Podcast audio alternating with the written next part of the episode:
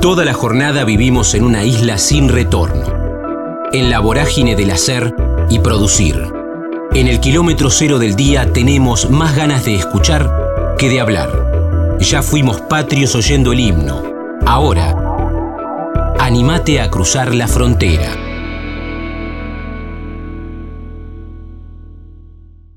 Juana Rodríguez Abadi, La Plata, resiliente. Un virus intrahospitalario generó que le amputaran la pierna izquierda. Se dio cuenta que no puede perder el tiempo. Por eso no estudia abogacía. Está casada con la vida. Estamos en la frontera, aquí en el aire de Radio Universidad, en AM 1390, hacia buena parte de la provincia de Buenos Aires. También estamos hacia todo el mundo a través de la web, en el www.radiouniversidad.unlp.edu.ar, porque sentimos la radio, en este caso, para, bueno, casi siempre, para mostrarles a todos ustedes los, diversos colores, las diversas propuestas que tiene la ciudad de La Plata a nivel cultural, con la música, con el teatro, y en este caso ya con un antecedente, porque estuvieron el viernes 23 y se van a volver a presentar el viernes 30. Estoy haciendo referencia a Casada con la, hija, eh, con la Vida, y estamos con Juana Rodríguez Abadie, que, que es la protagonista de este espectáculo se presentó el 23 y se vuelve a presentar el viernes 30 en La Nona, en ese teatro emblemático de Leo Ringer, ahí en 3 y 47. Juana, ¿cómo va? Damián en Radio Universidad, un gusto. Hola, Damián.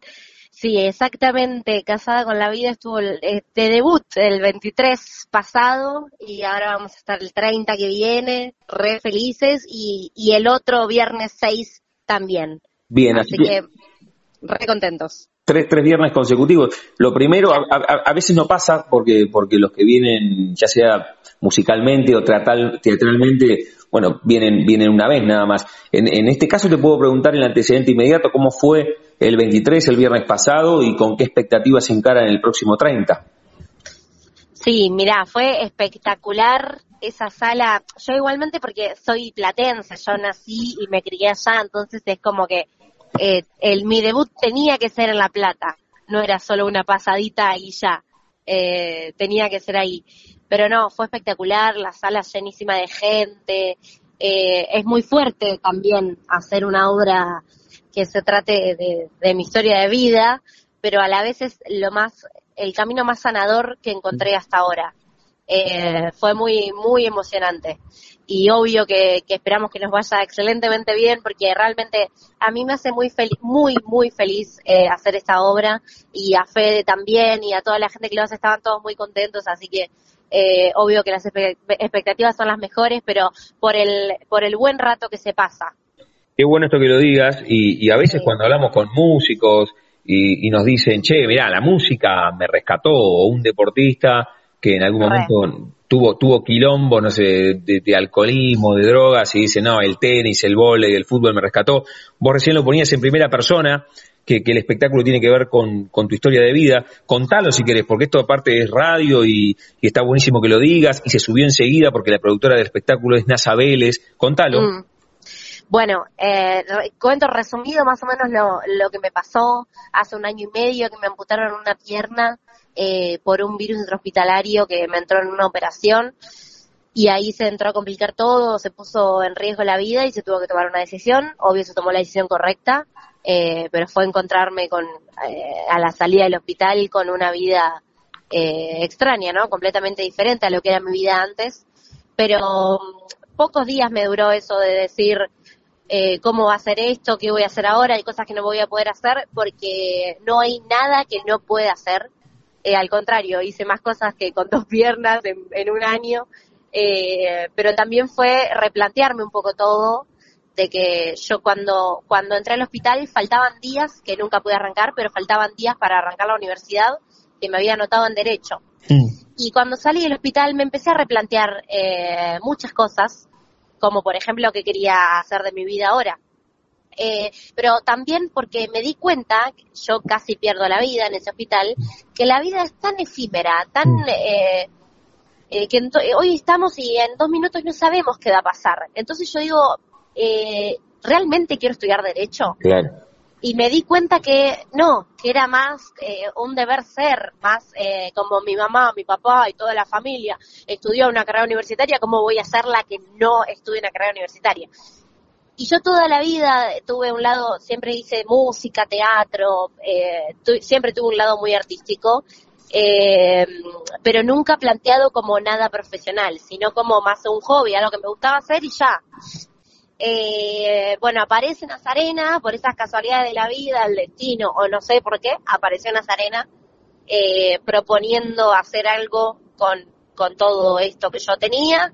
Eh, al principio me pareció medio un delirio, sinceramente, pero dije, qué loco, ¿no? Que yo digo, bueno, estaría bueno hacer algo que, que me guste realmente y cómo se dio todo, digo, bueno, esto es una señal, vamos a darle para adelante.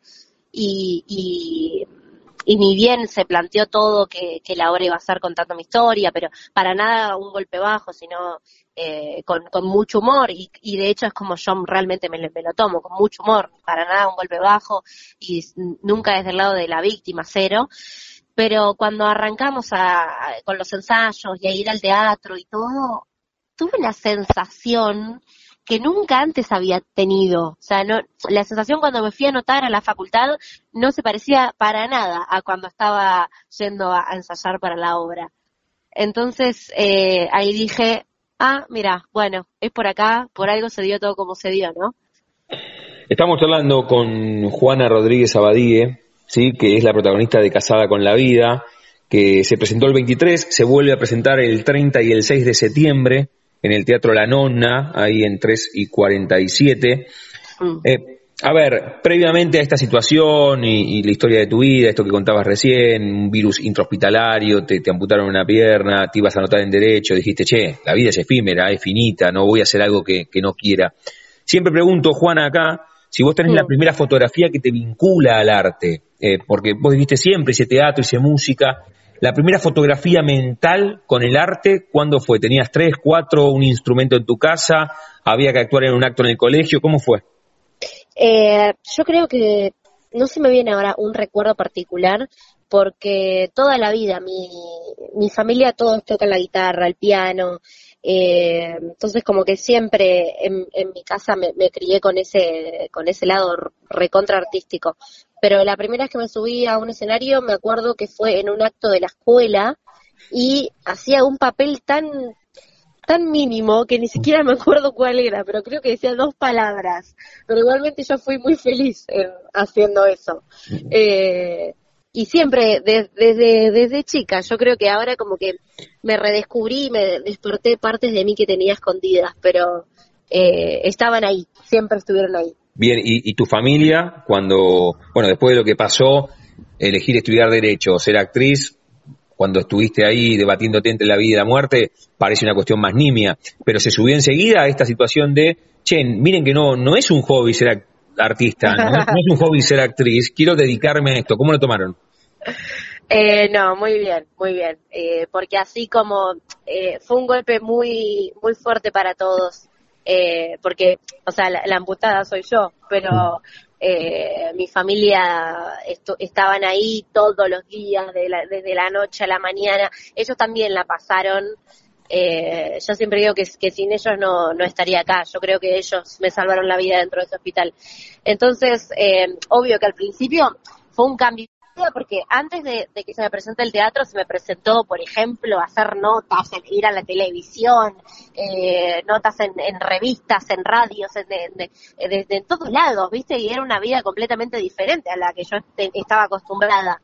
Y al principio fue como, che, estará buena tanta exposición en las redes, en la tele. Eh, entonces, y ahí como que ya se, ya se fue amasando el tema de, che, yo voy por este lado, no voy por derecho, voy por, por otro lado. Eh, entonces creo que no fue una sorpresa para ellos, pero obvio que fue como, bueno, ahora este es mi trabajo, a ver, no me voy a anotar en la facultad, esto es lo que voy a hacer. Pero no, ellos me rebancan. previamente a esto, vos decías siempre, tuve un vínculo, contabas recién eh, que, que en el colegio, en ese acto dijiste dos palabras, pero que fue muy importante.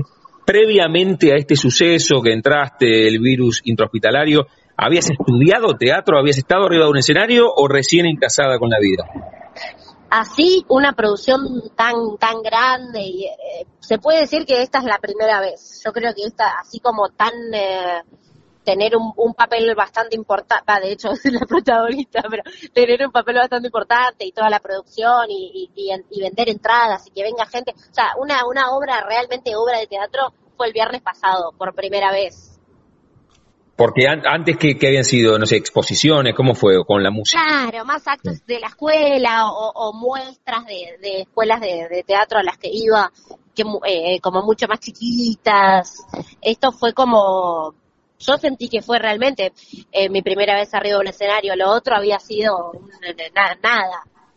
Eh, o sea, igualmente experiencia tengo muy poca porque mm. nunca hice, no hice la carrera de, de actriz. Eh, eh, o sea, yo ese lado artístico que te cuento lo, lo, lo, tuve siempre, pero, pero nunca algo tan grosso, nunca visto profesionalmente, digamos. Fue todo un desafío para mí subirme a ese escenario y más eh, porque tenía que hacer de Juana, no, no tenía que, que, que eh, hacer, interpretar otro, otro personaje, tenía que contar nada más y nada menos que mi historia. Entonces fue un poco, un poco movilizante. Sí, claro, claro, Juana, me, quedo con esto, tenés que hacer de vos misma, estás mm. eh, protagonizando tu propia historia, ya la viviste, la viviste en la realidad y, un poco le, pones texto, le pones actuación sobre tablas. Bueno, recién decías, fue movilizante, fue muy emotivo y a partir de ahora intentarás disfrutarlo más desde la parte artística, ¿no? Tal vez, eh, eh, no sé, autoevaluarte desde ese lugar, que, el otro día es más complejo por todo lo que había pasado, ¿no? Sí, re, no, pero igualmente yo lo estoy disfrutando un montón y realmente, como te dije hace un rato, eh, la sensación de cuando estoy yendo a ensayar y, de cuando voy al teatro es por primera vez una sensación de... Eh, de entonces, eh, es como que medio cursi decirlo, creo que encontré como mi camino en, en la vida. Entonces, estoy completamente feliz y, y que se me dé la posibilidad de hacer es, es eh, no, no tiene explicación. La verdad que no, no lo puedo. Es una felicidad inmensa. Juana, contá con quiénes más estás, porque es eh, tu vida llevada al escenario, pero contá, contá con quiénes, con quiénes estás, quiénes, quiénes colaboran contigo, no solamente los que están arriba del escenario, sino que hacer el repaso de, de, todas las personas que te han ayudado para, para que el 23 ya estuviste, el 30 y el 6 de septiembre estén con Casada con la Vida en el Teatro La Nona. Perdón, se, se cortó un poco. No, te decía que hagamos el repaso de, las personas con las cuales estás en, el teatro, no solamente eh, ah, quien, te acompaña arriba del escenario, sino nombrar a Nazarena, bueno, todos los que te van dando una mano, ¿no? Sí, eh, la obra Soy yo, está Fede Varón, que es un grosso, que hace de una ex pareja mía arriba del escenario, eh, con el que yo me encuentro con él después de... O sea, él era una pareja amiga cuando tenía dos piernas y se entera lo que me pasó y viene así como el rescate pensando que yo estoy en un pozo depresivo y, nada que ver. Hace, la verdad es un compañero excelente, Fede. Nazarena Vélez eh, es la productora, que es una grosa, para mí es como, como mi mamá, la quiero como una madre. Ariel Basaldúa, el director, que, que es un genio, él, él nos guionó y nos dirige, es un, realmente un grosso. Eh, y bueno, y toda la gente que, nos estuvo acompañando del, del Teatro La Nona. Eh, la verdad que un equipo de trabajo espectacular. Bueno, aquí en, un poco contabas hace un rato tu, historia con la abogacía, te ibas a anotar, después finalmente dijiste, che, la vida es finita, no voy a estudiar algo por las dudas y que además descubriste que no te gusta. Eh, la, actuación o la artista que vos sos, ¿a quién le terminó ganando? Evidentemente a la abogada, pero cuando tenías 14 o 15 te gustaba otra cosa, no sé, eh, algo, alguna otra carrera tradicional que después no te animaste y tenés tiempo de hacerlo, no sé, psicología, o en algún momento te gustaba música. Eh, ¿a, quién le ganó la actriz que ahora está tan, tan vigente y protagonizando Casada con la Vida? Mira, yo era la típica, eh, veo, quiero, pero mal. Me acuerdo que eh, iba a Mundo Marino y, quería ser entrenadora de delfines iba a, no sé, a una radio, quería ser periodista, iba a un hospital, quería ser médica. No tenía ni idea que quería hacer en mi vida. Era como que, no, no, no tenía ni idea, me gustaba todo. Quería, yo soy recontra, re curiosa, siempre le fui. Era como que quería saber todo de todo, pero nunca, eh, por eso digo que ahora es la primera vez que, que digo, quiero hacer esto, quiero estudiar teatro y es realmente lo que realmente tengo ganas de hacer. Creo que recién ahora como que me estoy eh, eh, encontrando con, con mi ser verdadero, digamos. ¿Y estás estudiando teatro con quién? ¿En Capital? No, no, no todavía no, no, arranqué la carrera de teatro. Eh, pero sí, sí, eh, cuando termine la rehabilitación tengo pensado irme a vivir a Capital y, estudiar. Todavía no, igual no sé si puedo decir qué escuela, pero tengo pensado estudiar teatro, por supuesto. Siempre hay cosas que, aprender y mejorar. Y esa alegría que, se advierte, que, que vos llevas como bandera y que se nota en el color de la voz, es desde siempre en tu vida o verdaderamente con lo que te, sucedió, no sé, lo resignificaste de manera positiva y, estás más alegre que antes? ¿Cómo, cómo, cómo, cómo es? Eh, yo siempre fui muy, eh, muy pocas veces tuve mal humor, siempre fui una persona bastante alegre, pero creo que lo que me pasó me, me potenció en, en todos los mejores aspectos, ¿no? Eh, si antes no me hacía tanto problema por alguna cosa, ahora menos como que no, no me estreso por cosas que no tengan sentido, le veo el lado bueno a la vida, eh, no veo como que como que me, arruinaron la vida, veo como que me salvaron la vida, no miro la pierna que se fue, miro la pierna que está, como que eh, soy recontra positiva en ese sentido y realmente estoy muy agradecida de, estar viva y no tengo nada de qué quejarme porque estoy viva y encima la vida me, me pegó duro, pero, pero me supo recompensar de la mejor manera, así que no tengo nada de que quejarme, soy muy feliz. Juana, vos sabés que nos llamamos La Frontera y cerramos cada una de las charlas jugando con el nombre de nuestro ciclo y a todos les pregunto si tienen un momento frontera en, en sus vidas y un poco escuchándote tendrá que ver con, con ese virus intrahospitalario y todo lo que te pasó después, que te amputaron una pierna, tendrá que ver con la primera vez que te subiste en escenario, el último 23, y, que estrenaste Casada con la Vida, tendrá que ver con, no sé, aquel acto en el colegio donde dijiste esas dos palabras y se, despertó tu, tu, lado artístico. Tenés un momento frontera en tu vida, no, no un lugar geográfico, sino un momento rupturista, bisagra, y, que vos puedas contarnos. A veces es difícil elegir uno solo, ¿lo tenés? Sí, sin dudas, el 9 de abril, cuando salí del hospital, eh, en silla de ruedas, eh, pero con la frente bien en alto, sabiendo que, que estaba dejando atrás eh, la vieja Juana y, la vida de la vieja Juana, pero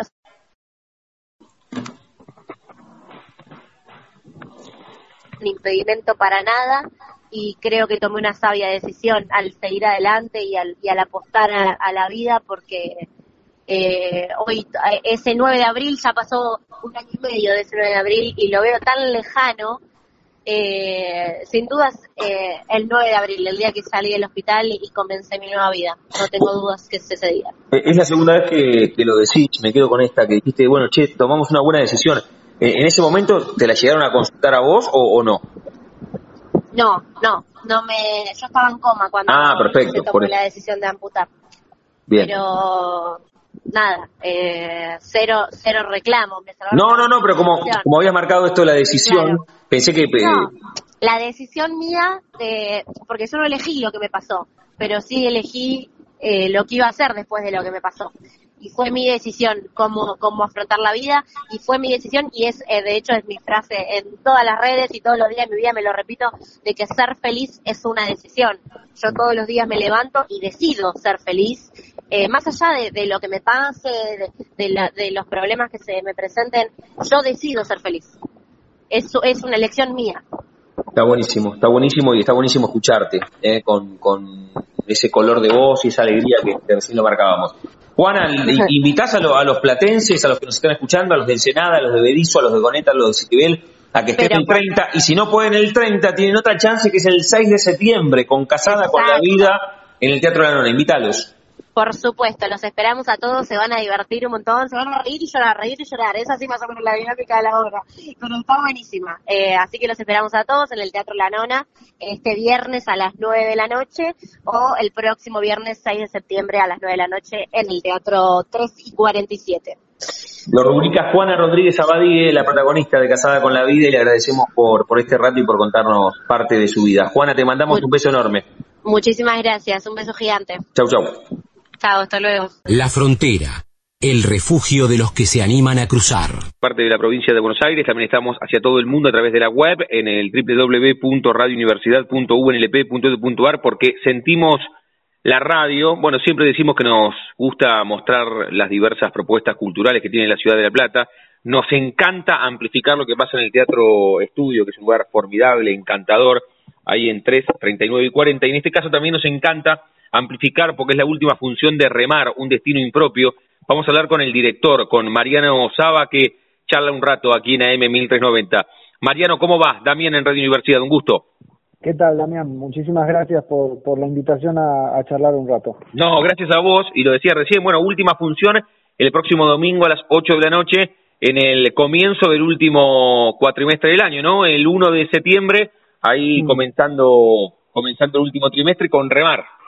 Sí, sí, vamos a estar con Remarcha, ya tuvimos una primera función en La Plata el domingo pasado y, por suerte podemos tener una más ahí en el Teatro Estudio, eh, que como vos decís, es, un, es una casa formidable, con una calidez enorme. Y, bueno, con muchas ganas, hacía mucho tiempo que nosotros veníamos haciendo remar en el Esportivo Teatral acá en Capital.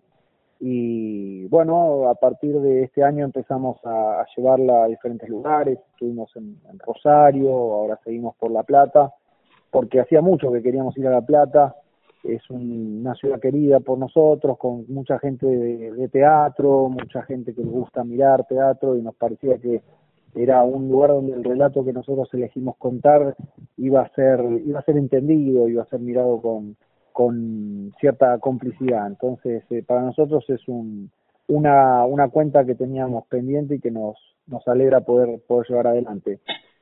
Mariano, nos contás de, de remar ya que nos metimos y, ahora te voy a hacer unas consultas que, que no tienen que ver con remar, pero puntualmente hablemos de remar y si querés hacer el recorrido de de, quiénes están, quiénes te acompañan y, bueno, Por supuesto. Sí. Remar es un proyecto que surgió en el año 2016 en el Esportivo Teatral por invitación de Bartiz, de Ricardo Bartiz. Nosotros eh, con los actores que son Gustavo Sacconi, Mariano González y Hernán Melazzi, habíamos estado trabajando juntos en La Máquina Idiota, fue una obra que dirigió Bartiz en entre el 2013 y el 2015. Y cuando terminó esa experiencia teníamos ganas de seguir trabajando, entonces eh, nos abrieron las puertas del estudio, donde pudimos generar improvisación y, grupalidad durante casi un año y medio de trabajo.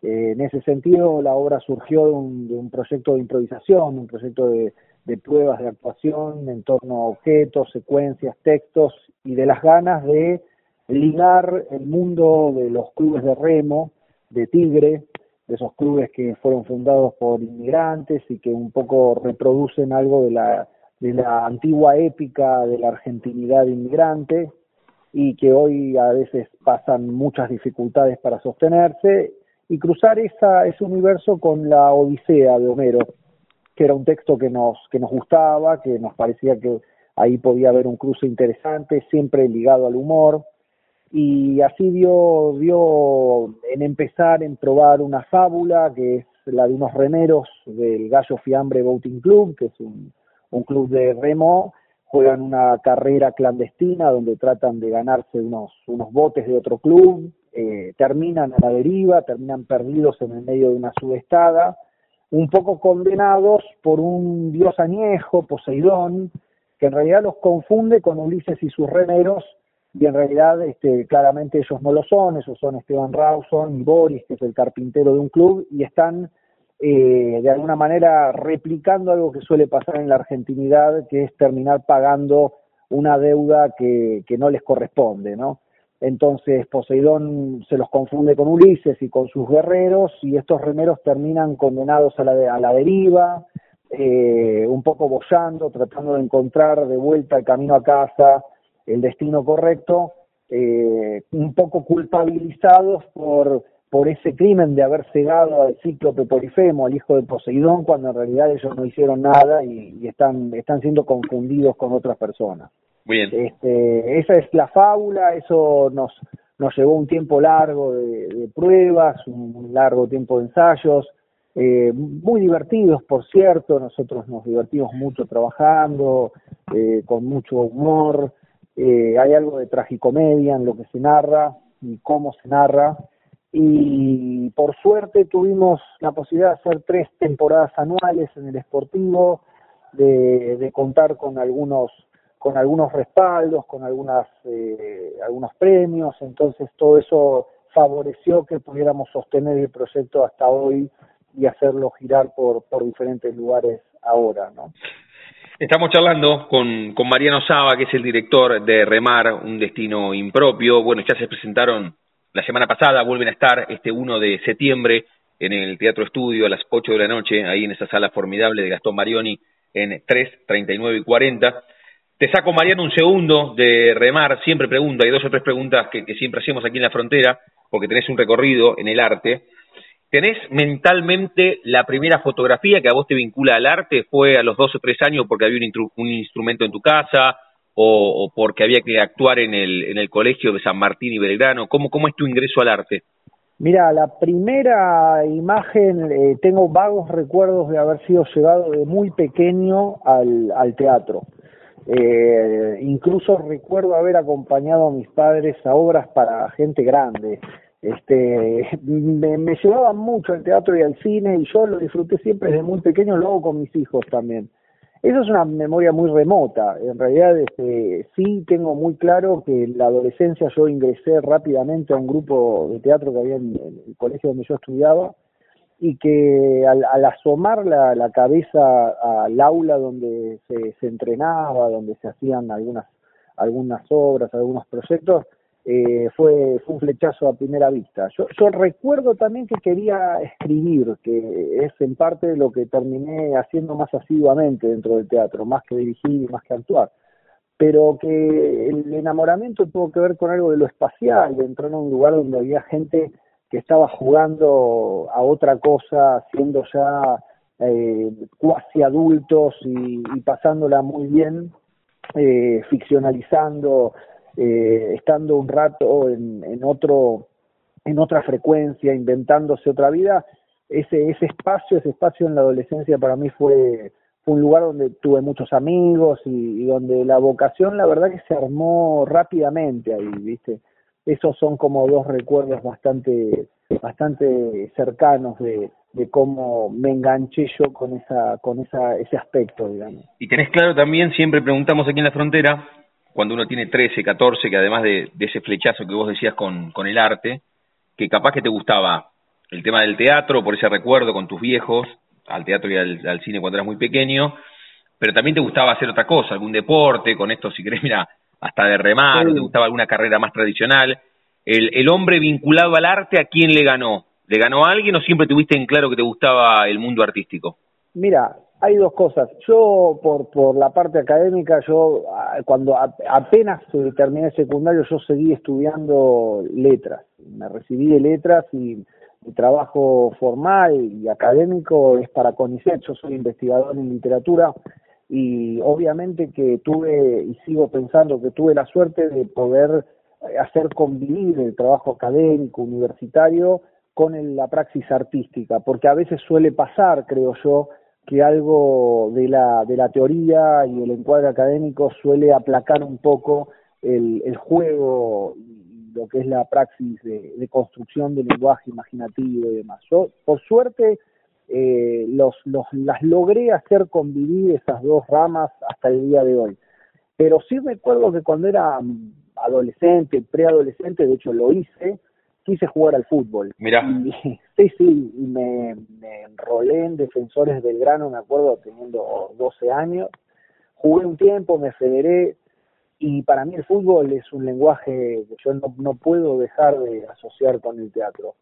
Eh, lo cierto es que claramente que el teatro y, y lo que sería la, la universidad eh, no me dejaban tiempo para seguir entrenando tres o cuatro tardes por semana y, y lo dejé. Pero hasta el día de hoy te digo que eh, yo sigo sintiendo de vez en cuando una, una enorme pasión por el juego, no tanto por verlo, pero por el juego del fútbol, por, por cruzar la plaza con, con mi hijo y en la cancha de la plaza jugar un rato. Claro, eh, me parece que hay algo de actualizar ese, ese compromiso con, con lo lúdico que, que el teatro está muy cerca de, tenerlo también. ¿viste? ¿Cómo, cómo, ¿Cómo te ha llevado, Mariano? Una vez lo, lo charlaba con Agustín Aleso en este, en este mismo formato de la frontera y, y charlábamos de la incertidumbre del arte, porque cuando uno, recién hablábamos, bueno, vos sos investigador del CONICET además y pudiste fusionar la cuestión académica con, con, la, con la práctica artística,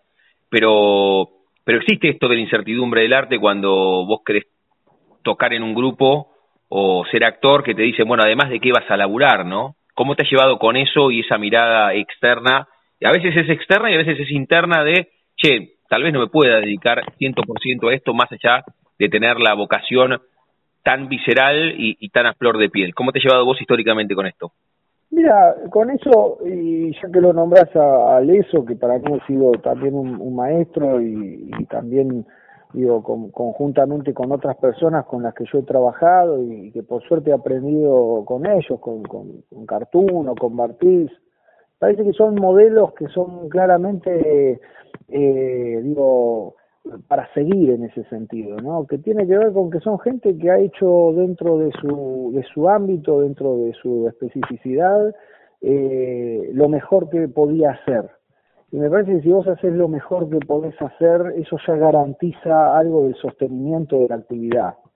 Después hay algo de la incertidumbre que tiene que ver con lo laboral, con lo material y demás, que siempre se sostiene en lo artístico, porque lo artístico tiene un doble filo en ese sentido, ¿no? Por un lado tiene la ventaja de ser un juego, un juego en serio, un juego que demanda muchísimo, y por otro lado no tiene grandes garantías con respecto a la, materialidad, al sostenimiento del, del, de, lo, de la vida, de, de, lo que sería lo laboral. Y sin embargo, yo creo que eso, por suerte y desgracia, hoy no te lo garantiza nada tampoco. Quiero decir, no, no estamos en un mundo eh, que, que, digamos, otras otros aspectos, otros ámbitos tengan unas garantías mucho mayores que lo artístico. Entonces la, la condena de hacer algo que a uno no le gusta eh, dejar de lado, por ejemplo, una praxis artística pensando en la seguridad o en la aparente seguridad laboral, es un poco una ficción, ¿no? porque pensá que tampoco hoy eh, ninguna ningún ámbito garantiza eso. Eh, y la verdad que además yo creo que ahí el sacrificio de una vocación eh, el sacrificio de un juego que, que te permitiría dar todo, eh, como lo dieron esos maestros que hablábamos recién, eh, el sacrificio de esa vocación no vale nada, no vale ninguna garantía de nada. Yo creo que si verdaderamente eso está, de alguna manera eh, vas a pechugar y te vas a poder mantener. Eso es algo que me parece que pasaría en cualquier en cualquier aspecto, en cualquier especialidad que cualquier persona verdaderamente entregada a, ese objetivo eh, eh, puede, puede conseguir. Después uno siempre necesita algo de suerte y eso pasa en cualquier rama de los trabajos, ¿no? Sí, Pero sacrificar, sacrificar algo que tiene que ver con, con lo pulsional, con lo pasional, por, por una garantía de ese tipo, eh, es un error para mí. Siempre, siempre lo pensé así. Está muy bien. Está muy bien, está muy bien. A ver, te, te, decía en el comienzo que nos llamamos La Frontera, estamos hablando con Mariano Saba, que es el director de Remar, Un Destino Impropio, se va a estar presentando el próximo domingo en el Teatro Estudio, ahí en 3, 39 y 40 a las 8 de la noche, última función. Comenzaron en Capital, en Esportivo Teatral, hace tres temporadas, bueno, y empiezan a girar y están muy contentos de estar aquí en la capital de la provincia de Buenos Aires. Ya te voy a decir de nuevo que invites a los platenses, Mariano, pero antes cerramos cada una de las charlas aquí en la frontera, jugando con el nombre de nuestro ciclo, y a todos les pregunto si tienen un momento frontera en sus vidas, que no refiere a un lugar geográfico, sino un momento rupturista, bisagra, decisivo, que puede ser desde lo profesional o desde lo personal. Ese, ese momento donde vos decías, bueno, o jugabas al fútbol, o la paternidad, o cuando te subiste por primera vez a un escenario, o cuando escribiste el primer texto, o la primera obra que dirigiste. ¿Tenés un momento frontera en tu vida? Mira, desde luego que yo creo que todos los, momentos que acabas de mencionar así de manera general fueron fronteras. Este, pero si tengo que elegir uno puntualmente, uno, eh, seguramente que a nivel personal siempre pasar de ser hijo a ser padre, sin dejar de ser hijo, ¿no? Eh, siempre es un momento crucial. Yo lo vinculo mucho con, con la praxis artística también, porque, y ahí volvemos al tema que hablábamos antes, este, eh, recuerdo que, que, cuando iba a ser padre la primera vez pensaba con cierta culpa en estar escribiendo, porque pensaba cómo, cómo eh, se compatibilizará esto que estoy haciendo con las responsabilidades ¿no? que uno siente cuando va a ser padre. Y creo que fue un lugar fronterizo eh, que por suerte me, me hizo crecer mucho, porque me di cuenta de que eh, no era contrapelo justamente de lo que uno quiere hacer, que uno termina siendo un buen padre, sino que lo bueno es, es, es poder hacer lo que uno quiere y al mismo tiempo llevar adelante algo así como, como esas responsabilidades de la paternidad. Entonces, eh, aquello que me daba como cierto miedo o cierta cierta culpa, ¿no? De estar justamente haciendo un texto que uno no sabe si se va a hacer y que uno no sabe cómo lo va a hacer, etcétera.